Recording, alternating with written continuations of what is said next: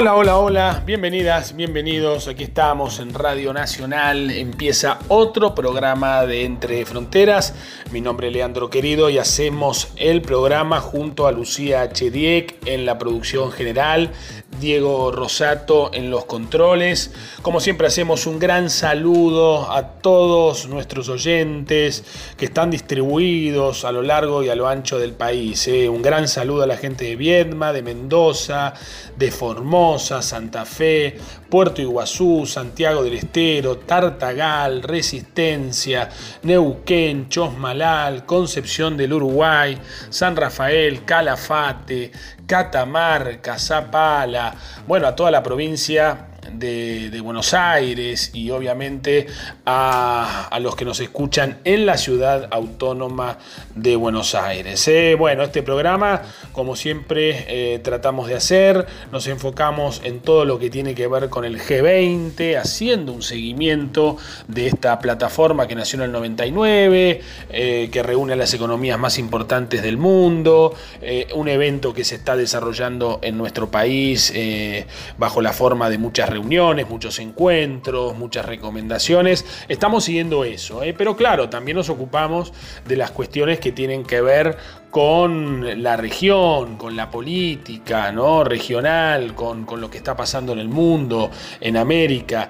Y hoy vamos a ocuparnos vamos a, trabajar con, un invitado, un tema que es realmente eh, muy pero muy interesante, eh, que tiene que ver con los populismos, eh, sobre todo con esos liderazgos este, populistas, con el fenómeno del, populismo, que bueno, parece que empieza desde ya hace un tiempo a bueno, recorrer distintos rincones de, nuestro continente. ¿eh? Hay muchas figuras que entran bajo la fórmula de populismo, como fue el caso en su momento de Hugo Chávez, este, Rafael Correa, eh, Cristina Fernández de Kirchner en la Argentina, Evo Morales. Eh, ahora Donald Trump, Jair Bolsonaro, ¿no? Digo, también en Brasil. Pero bueno, si, hablamos de perfiles tan distintos es porque evidentemente tenemos también un problema para mm, eh, comprender los conceptos ¿no? que definen eh, populismo. Entonces, hoy tenemos un programa especial, una entrevista larga, pero muy, pero muy interesante con este Carlos D'Agostino. Carlos D'Agostino, aparte, además de ser un amigo, es un, hombre que tiene una larga trayectoria em, en el ámbito universitario, en el ámbito académico, ha, estado muy vinculado a la Sociedad Argentina este, de Análisis este, Político, eh, bueno, eh, también está eh, en distintas organizaciones, ha sido, también ha tenido una trayectoria política, digo, por lo tanto es un hombre de la política y es un hombre también del de, el mundo universitario universitario, porque bueno, ha sido eh, titular de la Cátedra de Derecho Político de la UCA este, durante muchos años, eh, y, este tema lo viene trabajando mucho, eh, viene trabajando mucho todo lo que tiene que ver con populismo. Por lo tanto, hoy tenemos un programa especial dedicado a populismo, paramos la pelota, tratamos de aclarar el concepto para ver si todos estos personajes que he nombrado al principio son parte del mismo proceso, del mismo fenómeno, o por el contrario, hay algún algunas este, diferencias. Por lo tanto, los invito a compartir este programa especial de noticias electorales eh, con el invitado Carlos D'Agostino. Panorama Regional de Noticias.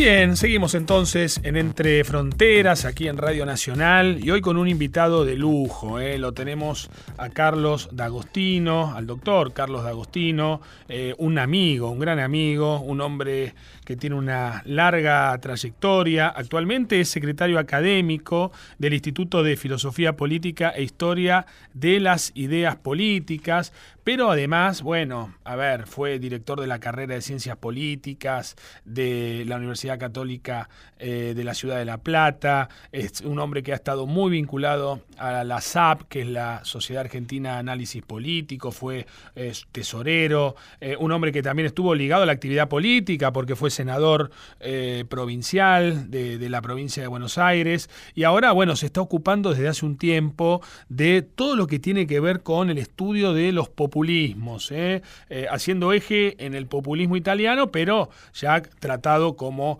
fenómeno, podemos decir, universal. Carlos, bienvenido a Radio Nacional. Bueno, muchas gracias, Leandro, por tu invitación eh, y desde ya este, a tu entera disposición para, para lo que quieras entrevistar. Bien.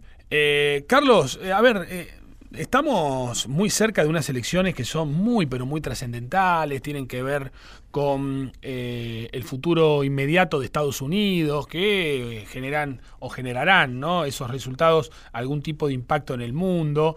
Eh, y, la idea eh, es un poco abordar en términos generales el fenómeno de los populismos, ¿no? y en términos particulares, de algún modo, clasificar a estos liderazgos que surgen en, en la región y en el mundo similares o distintos, habrá que ver, para eso te convocamos, ¿no? Digo, Trump por un lado, Bolsonaro en Brasil, inclusive podemos sumar a Chávez este, en, Venezuela, digo, fenómenos de estos liderazgos que, bueno, generan algún tipo de impacto luego en el sistema político, ¿no? ¿Cómo empezamos? Digo, ¿cómo podemos definir populismo, Carlos? Bueno, el populismo es un fenómeno contemporáneo, surgido después de la Segunda Guerra Mundial, los denominados populismos tradicionales o clásicos se, eh, se dieron en un contexto de la América Latina. Eh, eh, peronismo, MNR, velasquismo, etc., se caracterizaron por ser movimientos de masa, con un líder y una masa. algunos los han caracterizado como Chino Germani o Torcuato Di Tella como movimientos nacionales y populares. Es decir, esa fue la primera ola populista. Hay una segunda ola populista que responde a los populismos denominados neoliberales que se dieron en el contexto de los años 80, finales de los 80, y ahí ubicamos a Fujimori, a Menem, a Color de Melo, a Bucarán, etc. Y después tenemos los denominados populismos del siglo XXI, que vendría a ser la tercera ola, la segunda fue la de los neoliberales, ¿Dónde ubicamos eh, fundamentalmente como paradigma de estos eh, mm, populismos socialistas a la revolución bolivariana de Chávez y al proceso de Bolivia de Evo Morales? Y a otros eh, mm, que también pueden ser Correa, el kirchnerismo en la Argentina, etcétera.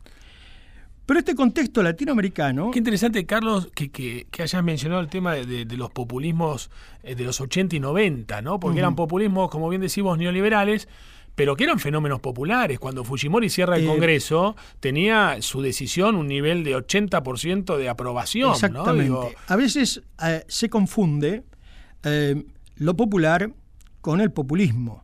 Hace poco, en una conferencia que participamos juntos en un seminario en Brasil, eh, un profesor español dijo que eh, es muy difícil eh, no solamente definir el populismo, sino dejarle el pueblo al populismo.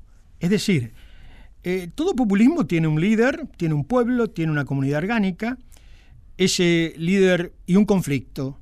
ese líder tiene un estilo político, un liderazgo, un discurso político, una estrategia política, y entonces en ese caso el populismo se circunscribe en una forma de hacer política, en un ámbito de, la realidad política, o en una forma de ejercer el, poder, o en una forma de ejercer el gobierno. Eh, también el populismo puede aparecer como un régimen político en algunos casos. Hay una gran discusión si el populismo es una ideología o no. Algunos, en general, los primeros autores decían que no, Hoy ya hay autores que sostienen de que el populismo es una ideología invertebrada. Interesante. ¿Quiénes son esos autores? y fundamentalmente eh, Norris, eh, en la actualidad este, sostiene que algunos eh, es una ideología delgada o fina. Mm. O sea, y yo sostengo que el populismo es una ideología sincrética. O sea, toma elementos de derecha y mm. toma elementos de izquierda. Y lo vemos en distintos líderes. Por ejemplo, cuando me preguntes con Bolsonaro, te voy a decir. Es decir, Si Bolsonaro, por ejemplo, no se los mercados lo apoyaron, pero no se define como pro-mercado. Reivindica la dictadura, una dictadura que fue estatista. Entonces, ¿qué es Bolsonaro? Entonces ahí entra... Una dictadura que fue estatista. Claro. A diferencia de la, de la nuestra. De la nuestra. Digo, por eso tiene cierto prestigio, ¿no? entre comillas, digo, pero... ¿El ¿Bolsonaro es pro mercado? Lo dejo como interrogante. Eh, si me voy a Italia, el movimiento 5 Estele, tengo también esa misma eh, eh, problemática, porque adoptan posiciones en, temas inmigratorios, en temas, digamos, de distinta índole que se aproximan más a la derecha. Y por otro lado, plantean la renta universal, que viene a ser un planteo de igualdad y de izquierda. Es decir, es muy difícil encuadrar todas estas categorías de populismo. A todas estas tres olas le ha sucedido esta ola que de lo que sucede en Europa y en Estados Unidos. Es decir, en Europa tenemos tantos populismos de derecha y populismo de izquierda. Eh, los de izquierda son menos, es decir, tenemos el caso de Siriza, que es gobierno, de Podemos, y del Cinco Estele, que también está muy discutido si es de izquierda, porque adopta cosas de izquierda y de derecha. Pero el fenómeno altamente relevante es que de los 24 estados que componen la Unión Europea, en 22 de ellos hay fuerzas de derecha y de ultraderecha, movimientos y partidos de ultraderecha. De carácter populista. Eh, eh, eh, de carácter populista. Sí, de carácter populista. Por ejemplo, es alternativa para Alemania. Mm. o, el UKIP en, en, Inglaterra, que tuvo tanto que ver con el tema del Brexit. Bueno, en Suecia hizo una buena edición en la última. En, en, en España lo tenemos al nacionalismo catalán, que también es un populismo de derecha. También muchos sostienen ahora, y en eso con, académicos de la Real Academia Española, eh, Rosendo Fraga, y yo también, que el populismo es una cultura. Una cultura. Así como hay una cultura democrática, mm. hay una cultura populista. Y se ha convertido en una especie de tema que se ha instalado y se extiende. Si alguna vez Marx decía que eh, el comunismo se extiende por todo el mundo, el populismo se está extendiendo por eh, todos lados. Es decir, hay un populismo global que tiene distintas categorías. Y el tema es el conflicto. Porque en general, por ejemplo, en los populismos clásicos de la América Latina, eh, el enfrentamiento pueblo-antipueblo se radicaba en la figura de pueblo versus oligarquía. Mm. Después, eh, los populismos del siglo XXI de la América Latina también plantearon, por ejemplo, los pelucones Correa Pueblo versus Pelucones o eh, el amigo Chávez eh, Pueblo versus Escuálidos, etc. En, en, el mundo del norte, porque están los populismos del norte y del sur, las categorías de enfrentamiento son distintas. Contra encontramos un enemigo eh, interno, que es la inmigración, y, enemigos externos, que van contra todos los organismos multilaterales. Mm. En Europa, eh, el fenómeno y por supuesto la globalización. En Europa los del norte pretenden una contradicción entre patriotas y globalistas. Es decir, aquellos que quieren cerrar sus países a sí mismos y no permitir las consecuencias de la globalización. Claro. La, la, globalización no es mala per se. El problema es quién maneja la globalización financiera. Si la van a manejar los muchachos de Wall Street, es todo un tema. ¿eh? El problema de la globalización está dado en las consecuencias que produjo la globalización. Globalización hubo siempre. El helenismo, la paz romana, la ocupación de, de, América, globalización hubo siempre. Es decir, no es un hecho nuevo. El problema son las consecuencias de esta globalización del mundo financiero y las consecuencias que ha traído después de la crisis de Lehman Brothers del 2008. Claro, lo que sí está claro, Carlos, es que el populismo, sea de izquierda o derecha, lo primero que hace es dañar la institucionalidad democrática, ¿no? Digo, eso está claro. más allá de digo, la versión de izquierda más radical Venezuela y la versión de derecha habría que buscarla donde tenemos una eh, extrema así de derecha. El populismo, Leandro, ataca el corazón de la democracia. Claro.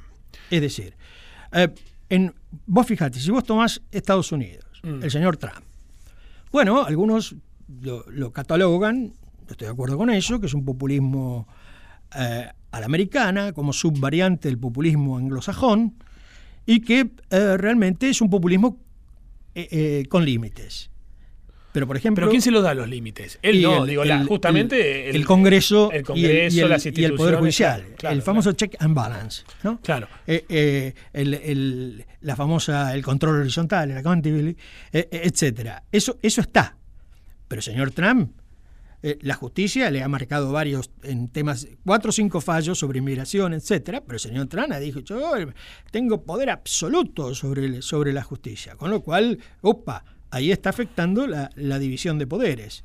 Claro. Eh, evidentemente, este, eh, esto ocurre, estos temas de institucionalidad, intromisiones del Ejecutivo al, al Poder Judicial, lo cual es común, América Latina está plagado de esto, que ha originado lo que se conoce como el populismo constitucional.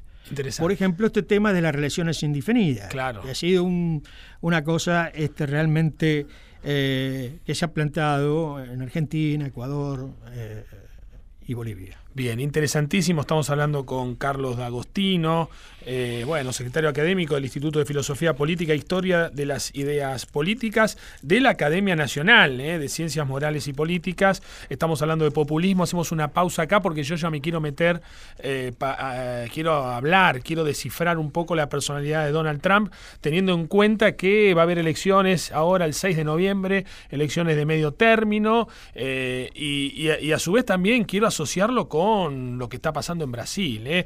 Pero en algunos segundos nada más seguimos entonces con Carlos D'Agostino aquí en Entre Fronteras. Entre Fronteras, modo G20 por Nacional.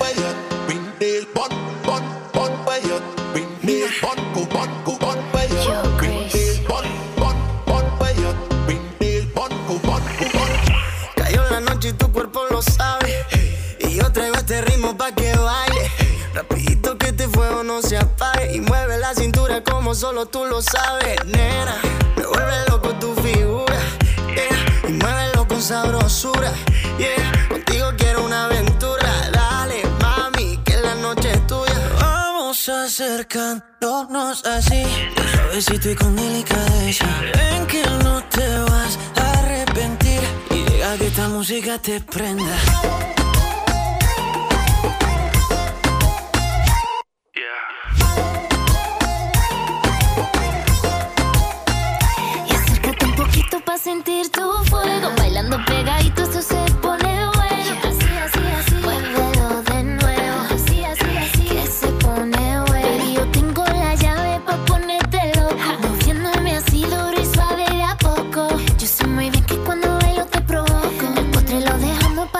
estemos solos. Y yo tengo la llave pa' ponerte loco. Moviéndome así duro y suave de a poco.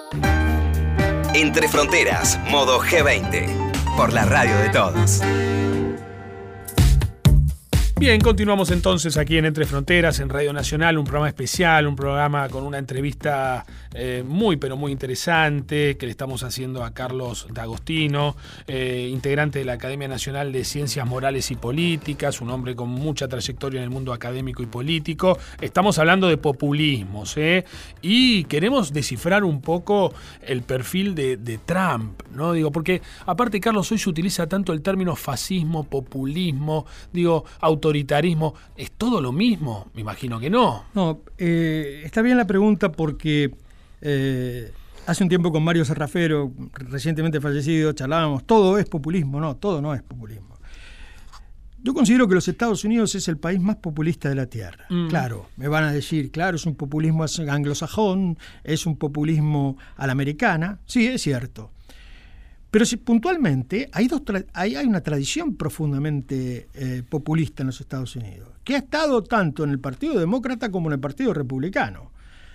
Aludo a Andrew Jackson, el, 20, el presidente 27, o a John Fitzgerald Kennedy, a Johnson, eh, y del lado eh, republicano a George Wallace, a, a a Buchanan, a Ross Perot y por supuesto al Tea Party y al señor Trump. Para mí Trump es un populista a la americana, tiene un discurso, estilo eh, y accionar político que se encuadra dentro de un líder populista. Hablamos del pueblo. Mm. El pueblo para Trump es el pueblo blanco, claro. nativo. Por eso la contradicción principal o el antagonismo principal, siempre en el populismo hay que mirar dónde está el conflicto, dónde está el antagonismo, dónde está el clivaje. El antagonismo está dado entre el pueblo blanco versus los inmigrantes. Eso en el orden externo. En el orden eh, externo, la globalización y los organismos multilaterales.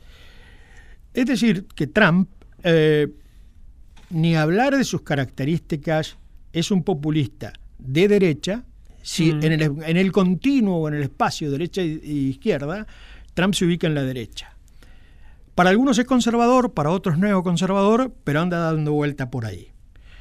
Es un xenófobo, es un racista y ha declarado públicamente, eh, en declaraciones públicas, su, su postura misógena y sexista. Es decir, con- ha dicho cosas bastante graves, Bolsonaro lo ha superado, ¿no? sobre las mujeres, etcétera, etcétera.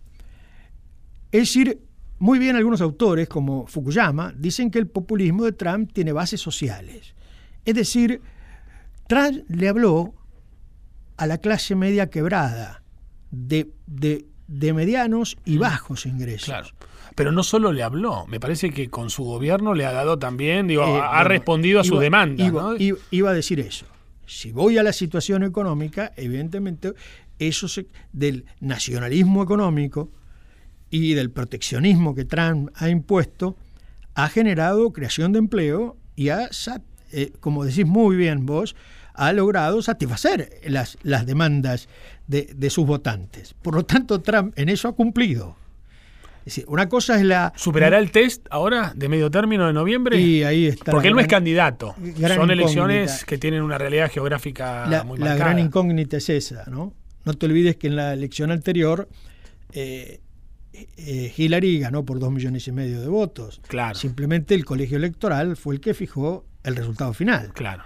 Es decir, eh, los votantes de, de Hillary y los votantes de Sanders no creo que vayan a votar a Trump.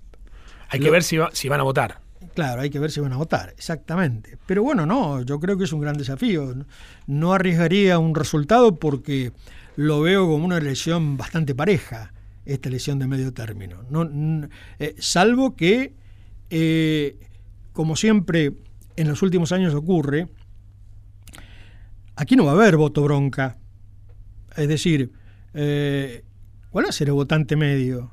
¿Va a haber un voto ideológico? Es decir, los, los este, demócratas, ¿cuáles van a ser sus razones para...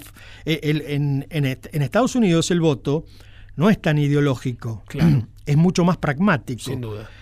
Y las realidades de los Estados Unidos de hoy, internamente, no son malas Claro. en, en cuanto al bienestar del pueblo. Es decir, hay problemas históricos como es el problema de la salud, el Medicare, el Medicare, los proyectos que hicieron el eh, Hillary con media sanción, el Obama y el Obamacare, todo eso que, bueno, evidentemente siempre está en la mesa de debate en los Estados Unidos. Claro. Pero la situación del empleo y del bienestar eh, podemos verlo como un aspecto positivo de- de- del gobierno de Donald Trump. Claro. Es decir, no podemos ser críticos en ese aspecto. Carlos, y, y Bolsonaro es muy distinto a Trump porque ahora el debate es si es un el Trump brasilero, digo. Bueno. ¿Vos cómo lo ves en, el, en este Yo- marco, no? Yo, por ejemplo, eh, eso, esa denominación es muy común. Yo lo veo a, Trump como un outsider. A Bolsonaro no lo veo como un outsider. Porque Bolsonaro, si bien en el mes de marzo no tenía partido, Bolsonaro hizo durante mucho tiempo una carrera legislativa que se extendió casi por 12 años. Pero como el libre pase de la AFA, pasó por cuatro partidos políticos. Es decir, estuvo por Boca, por River, es decir, y evidentemente eh, eh, no tenía una fuerza política organizada. Por lo tanto, no es un outsider, pero es un hombre que atacó la transversalidad de- de- del, del país. Es decir, apuntó a ese voto de descontento, a ese voto castigo, a ese voto protesta que nosotros vimos en Brasil. Claro, claro, vos Es decir, estuviste, de hecho. él, eh, En primera vuelta. Cuando vos me pedís comparar, Mm, eh, Trump eh, ha dicho cosas eh, muy duras, exabruptos, eh, eh, de todo tipo. pero creo que Bolsonaro fue mucho más. Sí, claro, claro. Carlos. Bolsonaro ha dicho cosas contra las mujeres, contra los negros, dijo que los negros son unos zaraganes. Y las mujeres, sin embargo, el 42% la, lo votaron. Claro, es un fenómeno, un fenómeno realmente complejo. Carlos, eh, para cerrar, eh, y, de modo sintético, digo, me, quedo con algo que dijiste, ¿no? Que acá hay un choque, en definitiva, entre una cultura democrática y una cultura populista. La sensación que uno tiene es que, eh, observando los nuevos electorados, parece como que maridan mejor con la cultura populista que con la democrática. ¿no? Digo, ¿cómo es el futuro de las democracias en el mundo? Y en... El, problema es que existe, Leandro, eh, democracias iliberales. ¿Por qué? Dado que hay una gran crisis de la democracia liberal y una gran crisis de la representación política. El distanciamiento entre el representante y el representado cada día es más agudo.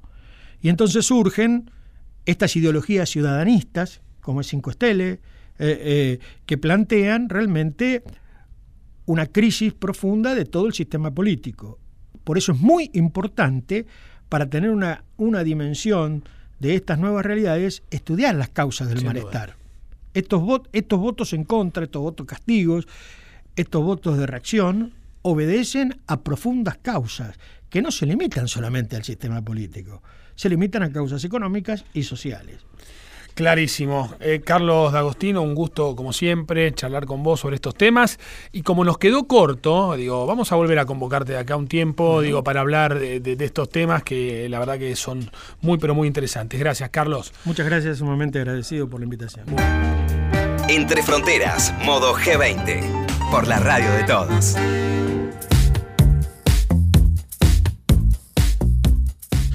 Bien, se nos fue otro programa de Entre Fronteras. Gracias Diego Rosato, gracias Lucía Chediek, gracias a vos por escucharnos. Si te parece, nos reencontramos la semana que viene. Chao.